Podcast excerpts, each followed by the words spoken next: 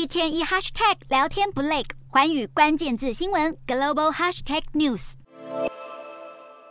聚焦几位出席今年联合国大会的亚洲国家领袖，日本首相岸田文雄以成为安理会常任理事国为目标，谈到联合国的功能失调，应当进行改革。岸田还会趁着此行前往纽约证交所，介绍日本政府提出的新资本主义和日本未来的经济方向。至于先前传出风声，岸田可能会与南韩总统尹锡悦进行双边会谈，目前依然没有定案。而尹锡悦的大会演讲，则是攸关朝鲜半岛的核武情势以及中俄方面的人权争议。尹锡悦将在大会期间与美国总统拜登会面，预料提出美国晶片法跟降低通膨法案对南韩企业造成的影响。今年联合国大会聚集了很多新上任的国家领导，菲律宾总统小马可仕也是第一次在国际舞台公开发言。小马可仕谈论气候变迁跟平复国家的鸿沟，并且大谈地缘政治对立。不过，小马可是也重申自己的外交政策是对所有国家都友好，不与任何人为敌。他在演说中没有特别提到与南海仲裁有关的主权领土争议。